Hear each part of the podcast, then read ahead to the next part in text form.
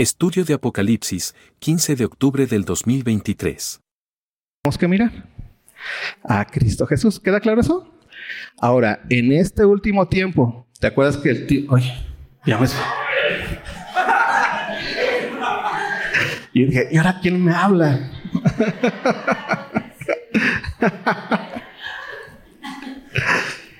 ¿Te acuerdas que el último tiempo comienza con la ascensión de Cristo? ¿Y va a terminar cuándo?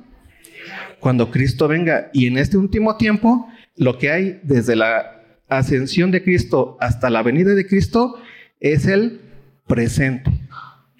¿Sí? Ese presente que va dando vueltas, que de repente, siempre se los digo, para la iglesia del pasado, nosotros éramos la iglesia del futuro, pero ahora que ya estamos en el presente, ellos son la iglesia del pasado, y si Cristo no viene antes, entonces nosotros seremos la iglesia del pasado de una iglesia que va a venir. ¿Sí? Ese es el tiempo, los últimos tiempos, que es un presente. Entonces, dentro de este tiempo presente, la iglesia ya está. Si entendimos que la única forma de conocer a Dios es a través de Cristo Jesús, ¿cuál es la única forma de que el mundo conozca a Dios entonces? ¿A través de quién? De Cristo Jesús en tanto que iglesia. Porque nosotros somos el cuerpo de Cristo. Ah, ténganlo muy claro eso. Guárdenlo ya la semana que viene comenzaremos fundamentos y, e iremos viendo un poquito más acerca de qué somos como cuerpo de Cristo. ¿Sí? Entonces tenemos que Dios quiere que su iglesia muestre su carácter. Por eso tuvimos dos iglesias. ¿Te acuerdas de dos iglesias que Dios no le, le reprochó nada? Esmirna. ¿Y qué dijo Dios o qué le dijo Cristo a esa iglesia? En este mundo eres que pobre, pero eres realmente rica. Y después, ¿qué le puso a esa iglesia? ¿O cuál fue la, la, la bendición que le dio? Sé fiel hasta dónde? Hasta la muerte. Y ahí podemos entender que la madurez de una iglesia se refleja en el hecho de que tiene un carácter como el de Cristo. Y es fiel hasta dónde? Hasta la muerte. ¿No? Se parece mucho a Cristo. ¿Te acuerdas la otra iglesia? ¿Cuál fue? ¿Qué pasó con esa iglesia? Eres débil, ¿te acuerdas? Eres débil. Pero en Dios, ¿qué dice? Eres fuerte. Y parece que desde la perspectiva del mundo, esa iglesia es completamente débil, no da más. No es una gran, un gran lugar donde te motivan. Lo único que hace esa iglesia es estar manifestando el carácter de Cristo. ¿Y cuál es el carácter de Cristo? El amor. Y lo hemos hablado muchas veces y hemos entendido que el amor es que, ¿cuál es la esencia del amor?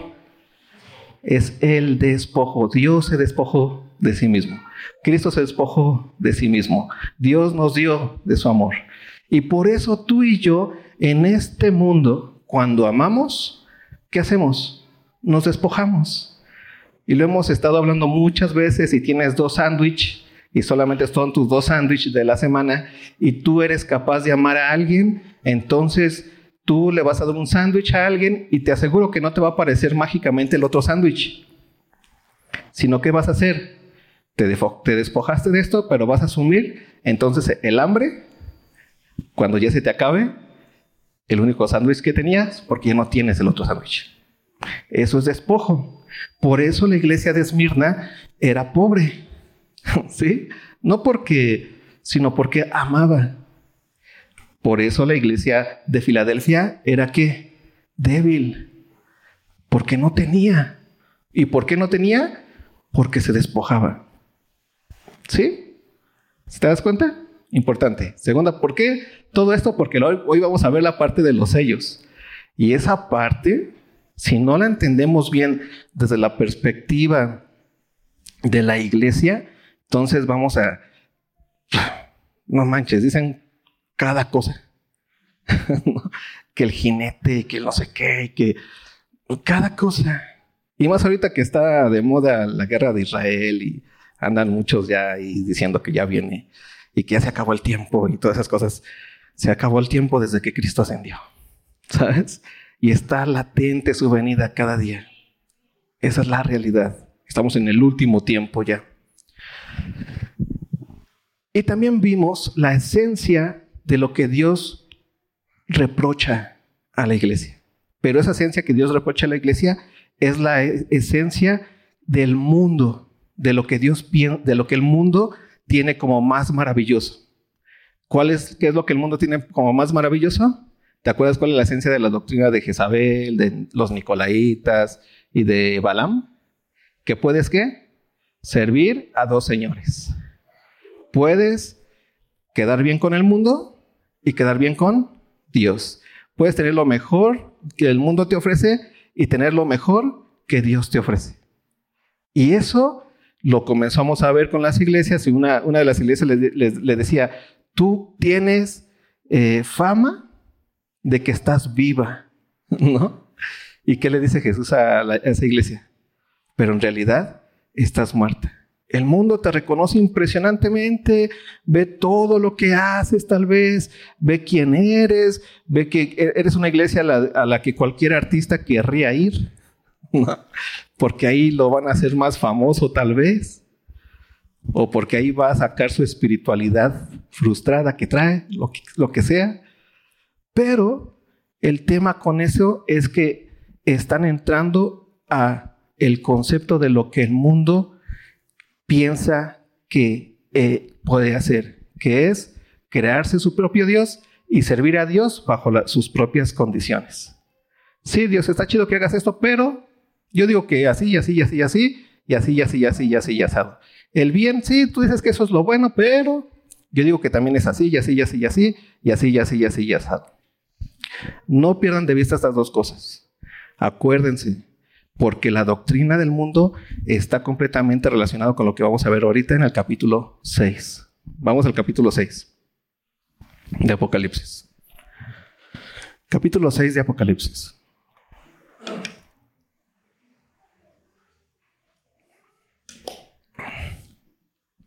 Ya vimos el capítulo 4 y el 5, que es este momento tan hermoso, ¿no?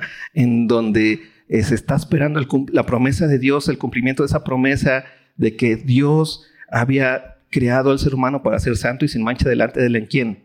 En Cristo Jesús y esa, ahí está toda la corte celestial, el trono, el que está sentado en el trono, los 24 ancianos, los cuatro seres, ¿no? Vivientes, eso simplemente simboliza a los seres vivos ¿no? A la humanidad, 24 ancianos, a, la creación, los cuatro seres vivientes. Pero ¿cuál es el tema? Que Dios desde el principio quiere que todo lo que Él creó le dé que gloria y honra. Y ahí están. Y de repente escucha la voz Juan que dice, ¿quién? ¿Quién va a abrir el, el rollo? Y entonces no se encuentra a nadie digno de abrir el rollo. ¿Y qué hace Juan? Se entristece. ¿Por qué? Porque antes de que, viniera, Cristo, ¿te acuerdas? Estábamos en un tiempo de oscurantismo, estábamos esperando a quién? Al Mesías. Y no había nadie digno de desatar ese rollo, de, abrir el último tiempo. Lo queremos saber así, los tiempos finales. Hasta que sale de dónde? Del centro del trono. ¿Quién? Un cordero como inmolado. Que dice, Él es digno de desatar el trono. Y entonces los 24 ancianos y los cuatro seres vivientes que hacen, dan gloria a quién? Al Cordero y a quién más? Y al Padre juntos. Esa es una belleza y ese es el momento donde para nosotros se inaugura el último tiempo. Nosotros lo vimos ascender, los apóstoles lo vieron ascender y el, cuando, en, el cielo, la, la siguiente eh, escena es como eso, e, e, ese Cristo que ascendió se incorpora ¿dónde? Dentro del trono. ¿Y qué hace Dios? Le da el rollo. Ese rollo que nadie podía tener más que quién, más que Cristo. Y es el rollo, ¿te acuerdas al principio? Que es la revelación que Dios le dio a quién? A Jesucristo con respecto a qué? A los últimos tiempos. Eso lo puedes ver en el capítulo 1. ¿Vale? Entonces ya estamos ahí. Ya estamos en el punto en donde ya está inaugurado el último tiempo. Ya estamos en el punto en donde tú ya estamos con el único que puede abrir el rollo y comienza a abrirlos. Y vamos a darnos cuenta qué es, qué hay en este último tiempo, en este tiempo presente. Nos va a abrir eh, eh, eh, el, Cordero ese rollo para que tú y yo podamos comprender por qué pasa lo que pasa. ¿Alguna vez te has preguntado por qué la vida es así? ¿Alguna vez te has preguntado por qué hay guerras, hay sufrimientos? ¿Por qué al bueno le va mal y al malo le va bien? ¿Has escuchado esa? Lo que nos va a hacer entender ahorita con los rollos y pongan mucha atención porque este capítulo es un capítulo muy importante. ¿Sí? Vamos a ver por qué y ve lo que ocurre. Vi, versículo 6, capítulo 6, versículo 1. Vi cuando el Cordero abrió uno de los sellos. Y oí a uno de los cuatro seres vivientes decir, como con voz de trueno, ven y mira. Aquí tenemos ya la, la escena. El Cordero abre los sellos y ahí están los seres vivientes. Los seres vivientes representan a quién? A la creación, ¿no? ¿Y qué hace los seres vivientes? Le dice, ven y mira, de una forma impresionante. Y entonces se acerca Juan, obedece ahí a los seres vivientes y va a ser testigo de algo, ¿no? ¿Te acuerdas que los seres vivientes en el, en el capítulo 4, versículo... Eh, versículo 8, eh, dice que esos cuatro seres vivientes tenían cada una seis alas y alrededor y por dentro estaban llenos de ojos y no cesaban día y noche de decir, Santo, Santo, Santo es el Señor Dios Todopoderoso, el que era, el que es y el que ha de venir. O sea, ¿qué te imaginas cuando tú ves o escuchas algo con alas y ojos? No hay mucho que imaginarse. ¿En qué piensas? Las alas, ¿para qué sirven? Y siempre cuando tú quieres ver mejor, ¿qué haces? Subes. ¿Sí? Desde arriba, ¿qué se ve? Mucho. ¿No? Se ve mucho. Y no solamente eso, sino los seres vivientes tenían ojos por todos lados. ¿Eso qué significa? Que son personas que son testigos completamente veraces. ¿No? Él simboliza a personas que son capaces o a seres que son capaces de decirte lo que están viendo. Pero lo que están viendo en dónde? Debajo del sol. ¿Sí? En la tierra. Son esos seres que están ahí viendo las cosas que pasan. Y esos seres, uno de ellos le dice a Juan, ven, ¿y cuál es su, su mensaje? Mira. ¿Pero qué va a mirar? Va a mirar lo que pasa donde? Bajo el sol o en la tierra, en el presente. ¿Cómo funcionan las cosas ahí? ¿Por qué funcionan las cosas ahí? Y ve lo que comienza a mirar Juan. Versículo 2. Y miré, y he aquí, ve esto, un caballo blanco, y el que lo montaba tenía un arco, y le fue dada una corona, y salió venciendo y para vencer. Versículo 3. Cuando abrí el segundo sello, oí al segundo ser viviente que decía, ven y mira.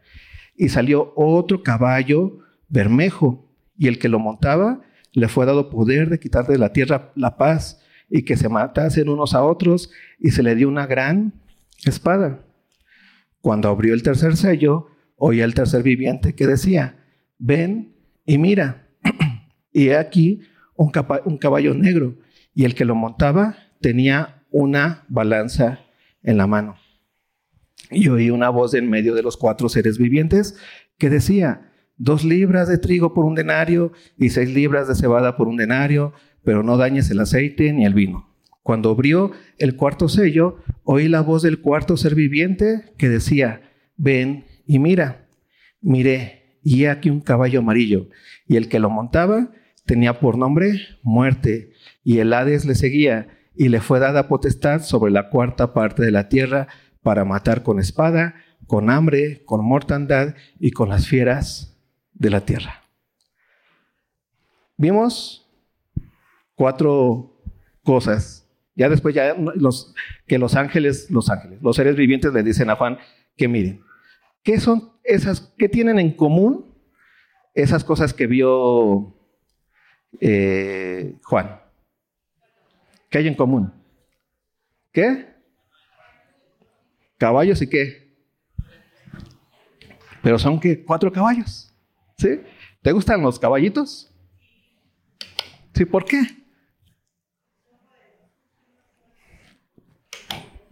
Fuertes, poderosos, ¿qué más? Ágiles, ¿qué más?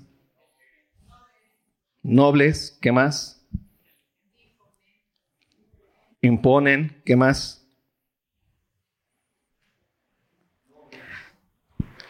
Aquí lo que estamos viendo es a un jinete, o mejor dicho, a un ser humano montado en algo que es más poderoso que él.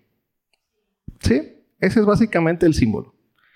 ¿Cuál es el tema o, el asunto de, de este hermoso símbolo con respecto a la humanidad?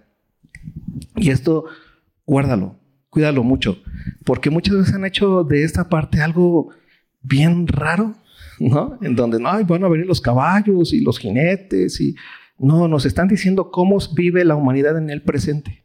¿Qué es lo que los lleva? ¿Hacia dónde está jalado? ¿Para qué más sirve un caballo? O sea, tú mismo lo puedes ver. ¿Sabes en tu carro cuántos caballos de fuerza tiene el, tu motor? Hasta lo decimos. Es algo que lleva, que jala. Pero el, el símbolo aquí es el jinete que está siendo llevado. ¿Sí? Porque tú puedes sí ser un gran un gran eh, jinete y tratar de que lo estás, pensar que estás ahí eh, controlando al caballito, pero siempre, siempre llega un momento en donde, en donde el caballo hace más. La distinción entre el caballo y la moto es muy grande. La moto no tiene voluntad, el caballo sí. Si tú vas ahí, le estás dando al caballo y va corriendo y va a llegar un punto en donde hay algo que a ese caballo le, le causa miedo, ¿qué va a hacer el caballo por más que tú le des? Va a reparar. ¿Y qué va a hacer con el jinete? Lo va a tirar. ¿Sí? Y entonces una de las cosas que está quedando aquí muy bien simbolizada es, voy a usar este término para que podamos entenderlo un poquito más, es la ibris humana. ¿Qué es la ibris humana? La ibris humana es básicamente en la mitología griega, en los tiempos de, en lo que está escribiendo Juan, la ibris humana era el peor pecado que los dioses pudieran, eh, que, no, que, que los dioses no perdonaban. Porque la ibris humana es pensar que puedes tú hacer algo contra los dioses y ganarle. ¿Sí? Es el orgullo llevado a lo más alto del mundo. Y entonces ahí tienes al humano pensando que puede engañar a los dioses. Y entonces los dioses dicen, ay, este, esa es la ibris. Piensas que puedes hacer más que, el, más que los dioses. Y no nos damos cuenta que muchas veces los seres humanos estamos así, siendo llevados, como, como vas, como cuando te lleva el caballo, ¿no? Por la fuerza. Vamos a, a, a Efesios para poderlo ir entendiendo un poquito más.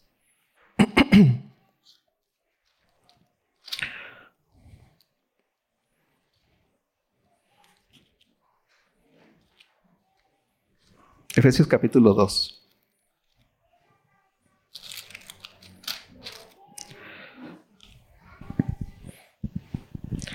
El versículo 1 dice, y Él nos dio vida a vosotros cuando estaban que muertos en dónde? En los delitos y pecados, en los cuales anduvisteis, ten, ten en cuenta mucho este símbolo del caballo que lleva, ¿no? Que no tienes control tú de él, aunque estás ahí, lo puedes utilizar un momento, pero siempre se te va a salir de las manos, ¿no?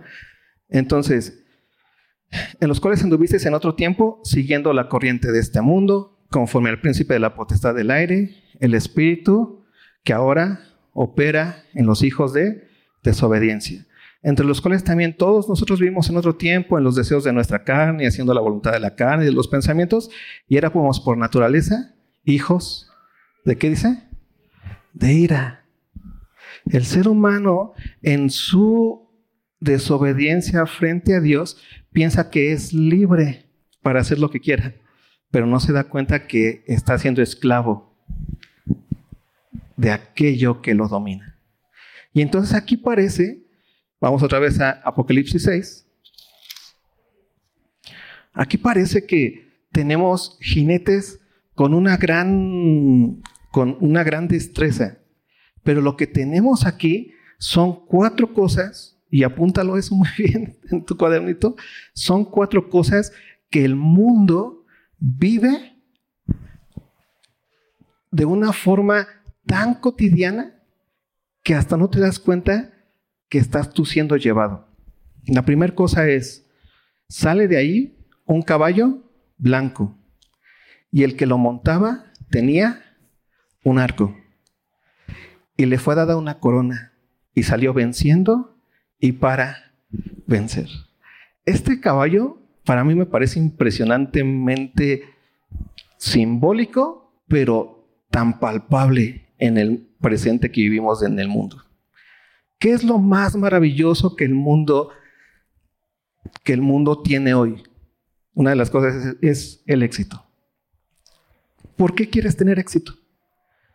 ¿Cuántos de aquí quieren tener éxito en su trabajo? ¿Por qué?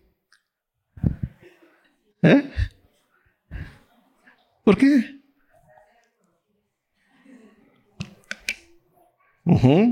¿Qué más? ¿Cuántos de aquí quieren eh, ser la mejor iglesia de la Ciudad de México?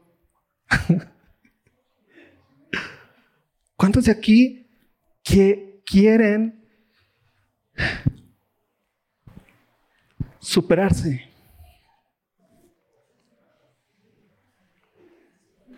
¿Cuántos? ¿Mm? ¿Todos queremos superarnos? ¿Cuántos de aquí quieren, si estás en la pobreza, dejar de ser pobre y ser rico? ¿Cuántos de aquí quieren decir en algún momento, lo logré? Y voltear a ver decir, valió la pena. Es un gran y hermoso sentimiento, ¿no? Es bonito, está bien padre. Es así como algo lo que tú dirías, nah, eso no es anticristiano. ¿O, tú lo ves mal? Se ve bien padre, se ve como si fuera luz, ¿no? ¿Cuántos de aquí quieren estudiar en las mejores universidades del mundo? Bueno, que tus hijos estudien en las mejores universidades del mundo. Darle la mejor, la, mejor educación, eh, las mejores oportunidades. ¿Cuántos? ¿Lo quieres o no lo quieres? no, no, lo duden. ¿Sí o no? Fíjate lo que tiene este caballo. Este caballo tiene, es blanco y parece que es puro. ¿Sí me explico? Pero está hacia dónde, ¿qué es lo que hizo mirar los seres a Juan? Ver hacia dónde, hacia la tierra, hacia el presente. Ahora tú ponte a pensar cómo vive el mundo que no, que, no ama a Dios.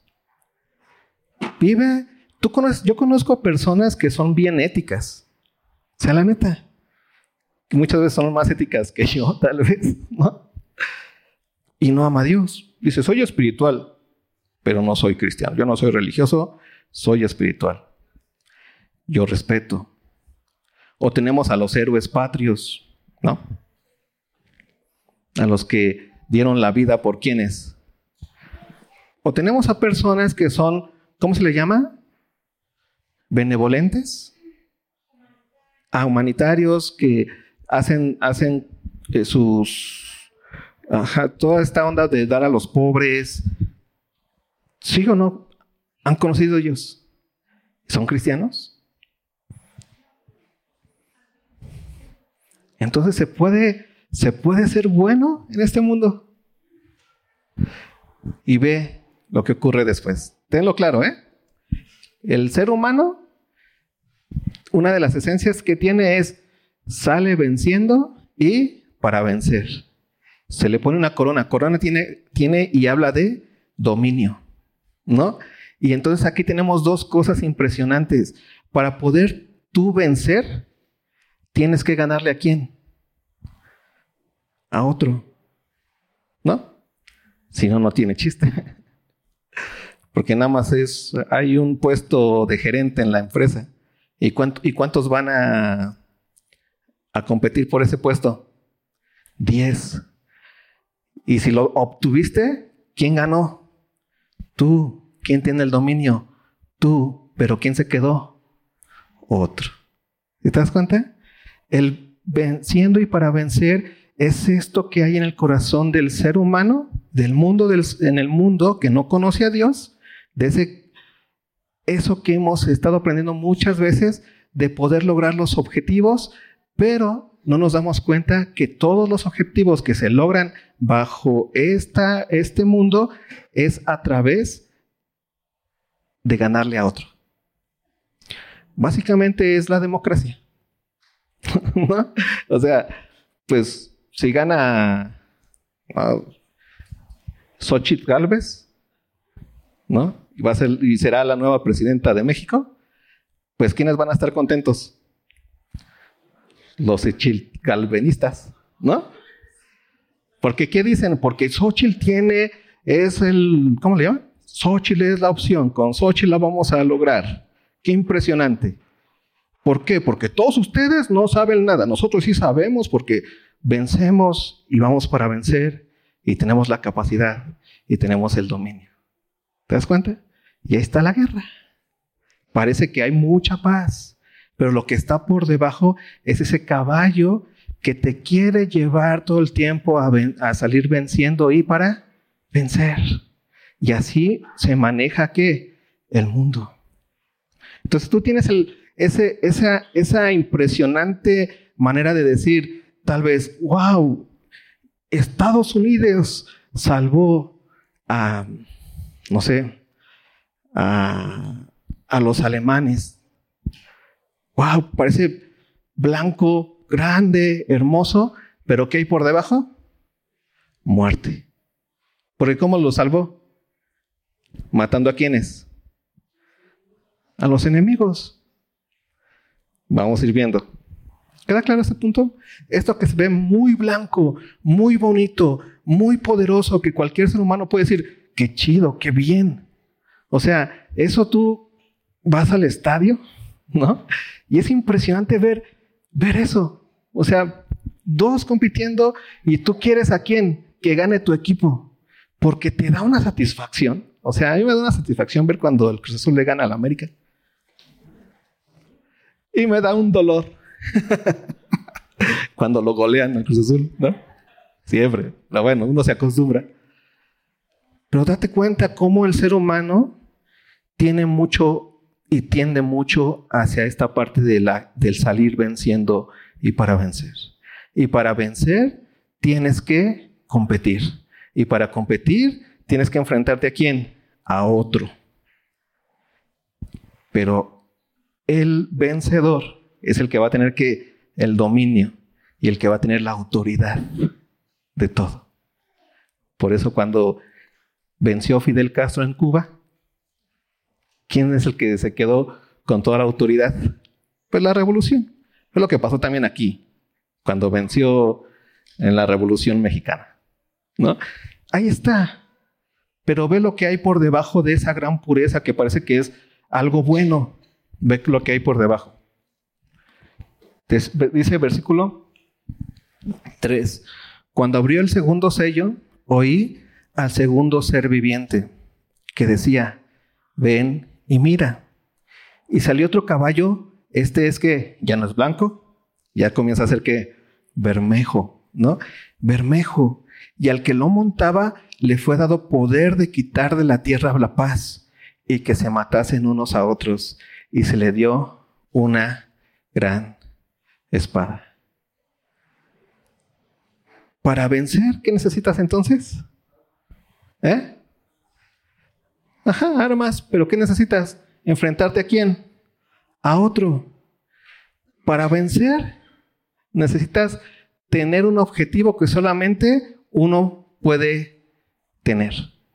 ¿No? Si nada más existe una Ciudad de México, o sea, ojalá existieran dos Méxicos para que los de Xochitl Galvez se fueran con Xochitl Galvez al México 1 y los de Sheinbaum se fueran con Claudia Sheinbaum al México 2 y entonces todos en paz viviendo como su como bien bonito.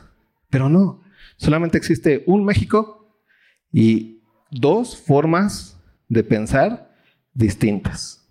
¿Sí? Y entonces uno tiene que vencer. Pero para vencer, ya se los dije, se tienen que enfrentar. Y el enfrentamiento, ¿quién es el que va a ganar en el enfrentamiento? El más fuerte. Si el ser humano se quedara así, bueno, pues no necesitamos un gobierno. Ahí quedamos todos en paz, ¿no? Pero como necesitamos un gobierno, entonces se, se quita la paz, se mete la guerra, el que venza se queda con quién? Con el país y entonces tenemos otro momento de paz. Pero ya alguien dice, no, no quiero que así sea el gobierno. Entonces ya se pone loco, se levantan y ahí van otra vez y guerra y muerte y dolor y guerra y muerte y dolor.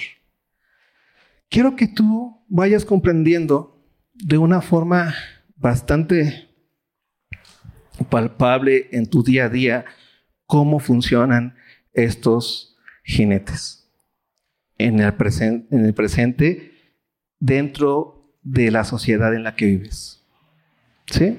El Apocalipsis, hermanos, no es un libro así como de futurista y, hollywoodense, en donde el Armagedón ahí con Bruce Willis y esas cosas. Y no, el Apocalipsis es un libro que te muestra cómo funciona el último tiempo. Y el último tiempo es el tiempo en el que tú y yo vivimos, en el que te muestra desde, desde las entrañas de tu barrio, ¿no?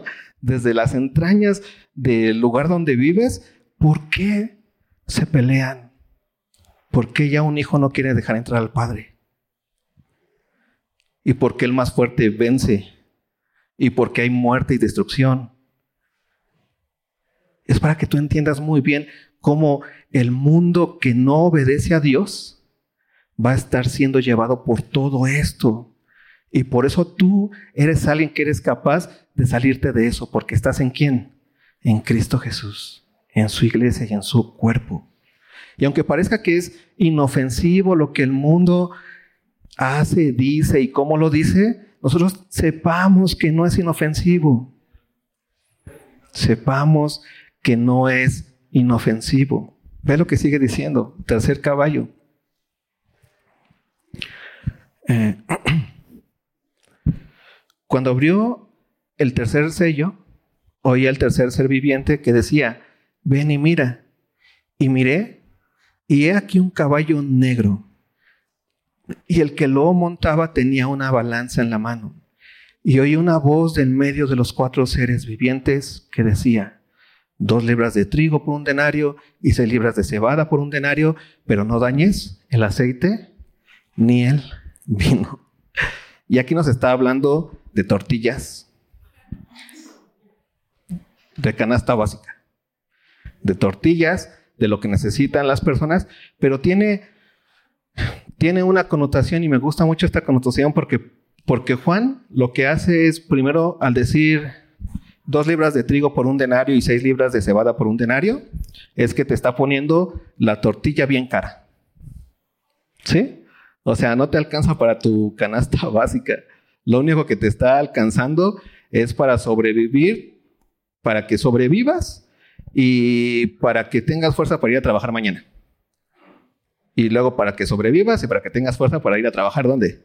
Mañana. Para que sobrevivas y para que tengas fuerza de ir a trabajar mañana. Esa es la primera parte. La segunda parte, cuando dice no, no dañes el aceite ni el vino, en aquel tiempo el aceite y el vino, para los empresarios que tenían eh, la, la cuestión del aceite y del vino, era lo que más dejaba ganancia. O sea, es un, es básicamente Juan está llevando a cabo, a cabo una denuncia contra la forma de la economía de aquel tiempo. Eres muy duro con los que no tienen y no eres nada duro con los que sí tienen. ¿Sí? Y eso pasa. Y pasa en el comunismo, y pasa en el socialismo, y pasa en el neoliberalismo, y pasa donde quieras que el ser humano hace su propio sistema. Porque otra vez el sistema del ser humano está basado en ese caballo blanco que sale venciendo y para vencer. En ese caballo blanco que todo el tiempo quiere tener lo suyo. O sea, que siempre, o sea, ¿cuántos de ustedes ponen un negocio para regalar cosas?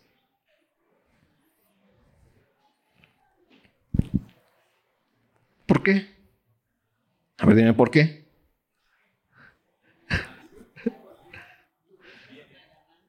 ¿Por qué qué? Hay que ganarle, mi rey. Gánale. ¿Sí me explico? Y entre más ganas, dices, wow, más tienes. Es comprar barato y vender caro, mi rey. ¿Sabes? Pero hay muchos que no alcanzan. Y así va a ocurrir y así va a seguir. ¿Por qué? Porque el ser humano tiene esta tendencia de querer más y más, de vencer y salir venciendo y para vencer y tener dominio y tener autoridad con el arco y querer que se venza siempre.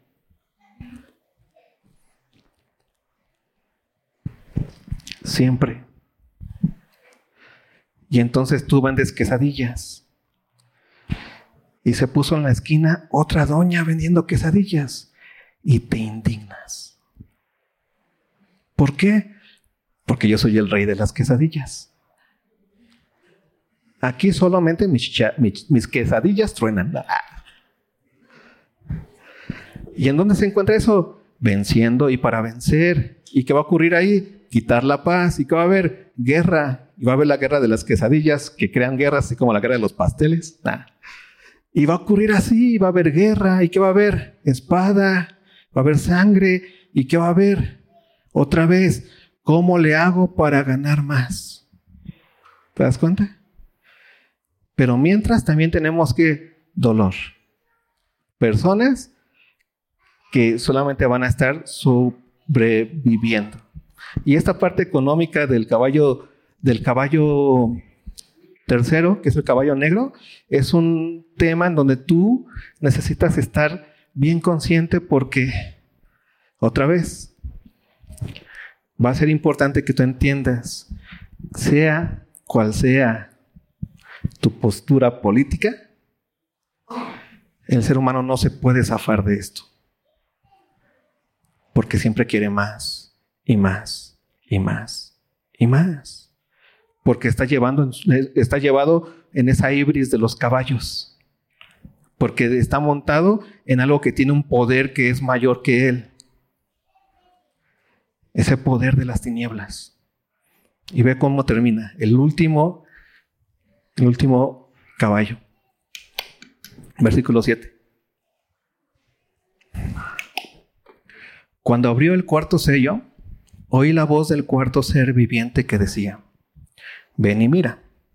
Mire, y aquí un caballo amarillo, y el que lo montaba tenía por nombre muerte, y el Hades le seguía, y le fue dada potestad sobre la cuarta parte de la tierra para matar con espada, con hambre, con mortandad y con las fieras de la tierra. Y esa es una, esa parte, la última parte es el clásico del ser humano tratar de zafarse de, de, de, este, tratar de controlar su híbrido de querer más y más y más y más y de repente no la controla y termina con, con guerra, ¿no? Y termina destruyendo a unos a otros porque para lograrlo hay que pasar sobre otros, ¿no? Y termina su final, ese caballo tan impresionante, que era el de venciendo para vencer, ¿no? Termina su final con, la, con el final del ser humano sin Cristo, que es muerte. Es muerte absoluta. Es una muerte que las últimas, las últimas más grandes teorías filosóficas. Yo me acuerdo, tenía, un amigo ahí en la facultad que me decía, es que, Isaí, ¿tú por qué eres cristiano? ¿Por qué crees en eh, que hay, que, por qué tienes una esperanza? ¿Por qué piensas que, que todo, que, que, que, no se acaba la vida cuando se muere? O sea, estás, estás mal, o sea, no tienes, no eres no sé ni por qué eres, ¿qué estás haciendo aquí en filosofía?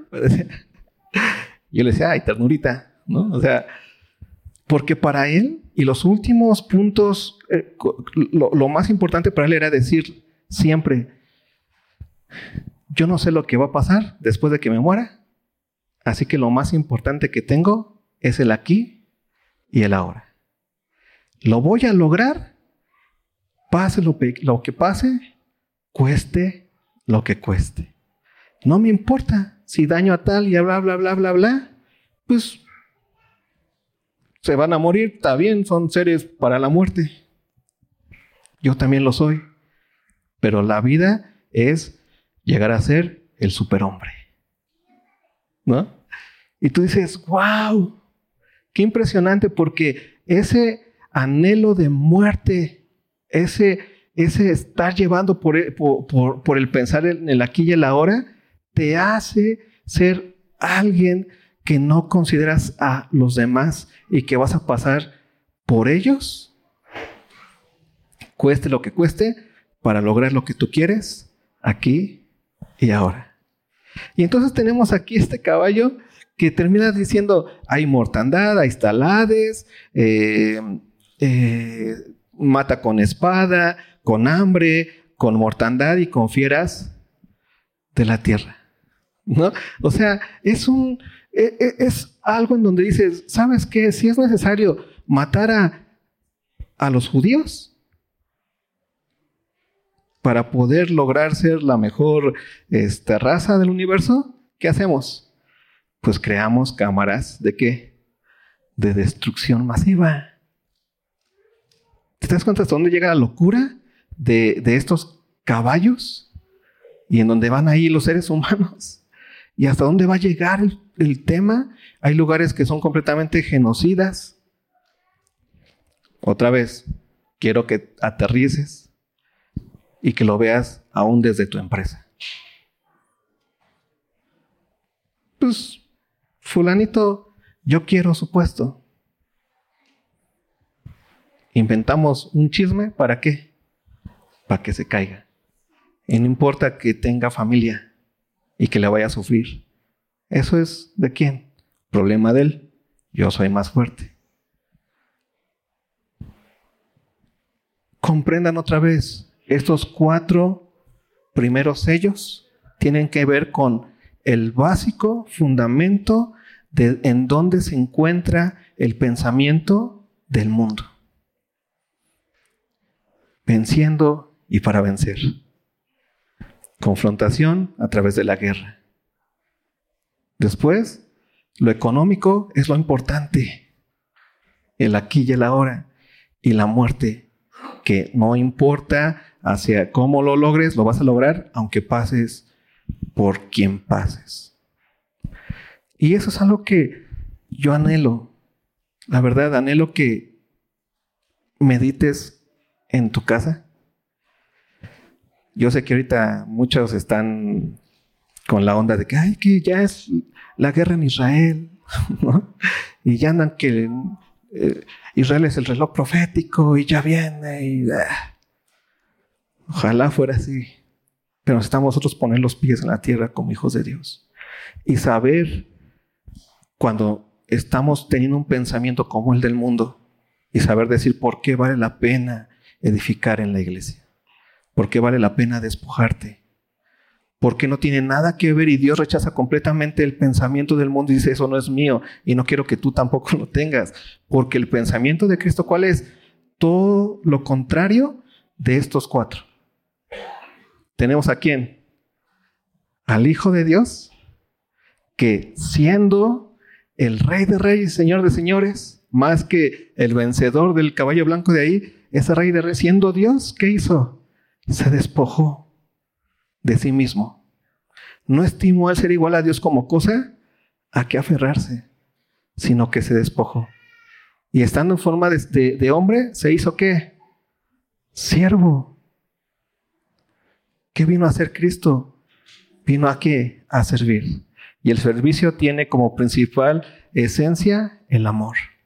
Y el amor, en tanto que, despojo. ¿Sí?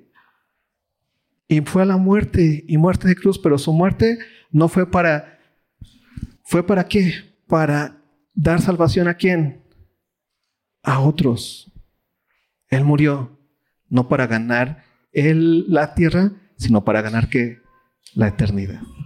Por eso al cristiano se le dice algo anti, anti, anti, anti mundo. Es, no hagas tesoros en la tierra. Porque para hacer tesoros en la tierra necesitas estos cuatro ejes de pensamiento. El pensamiento de que eres vencedor y para vencer, que eres de superación, ¿no? Pero para lograrlo necesitas el otro pensamiento que lo vas construyendo, que pero para lograrlo tengo que derrotar a ese que está chido, pero yo voy a poder más. El siguiente es el, el, el quitarle, ¿no? Porque para ganarle tienes que quitar, o para tener más tienes que quitarle a otro. Es así de sencillo, la economía así funciona. Y el cuarto, si ya entendiste que hay que quitarle a otro, que puedes ganarle, que ya lo sobajaste, ya no te hace falta nada para mejor decir, te mato. ¿Sabes? Y ahí está el mundo. Y ahí está Israel bombardeando.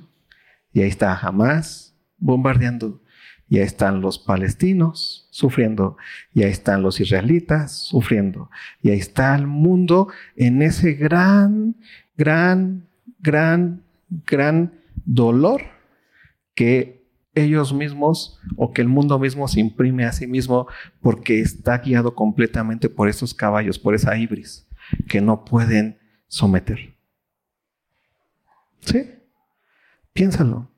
Y está padre que pienses en Israel y lo que va a pasar y que sí, sí, que escuches a tus predicadores favoritos y esas cosas, pero mira esta realidad de tu presente en el lugar en donde estás todos los días. Y te vas a dar cuenta cómo el mundo actúa y cómo fuiste tú llamado a actuar en Cristo Jesús. ¿Vale? Señor, te damos gracias porque en ti tenemos confianza, esperanza. Porque necesitamos realmente, Señor, en estos últimos tiempos y en estos tiempos finales que estamos viviendo, mirar bien. Así como estos seres vivientes le dijeron, estos seres vivientes que veían todo, Señor, completamente. Testigos veraces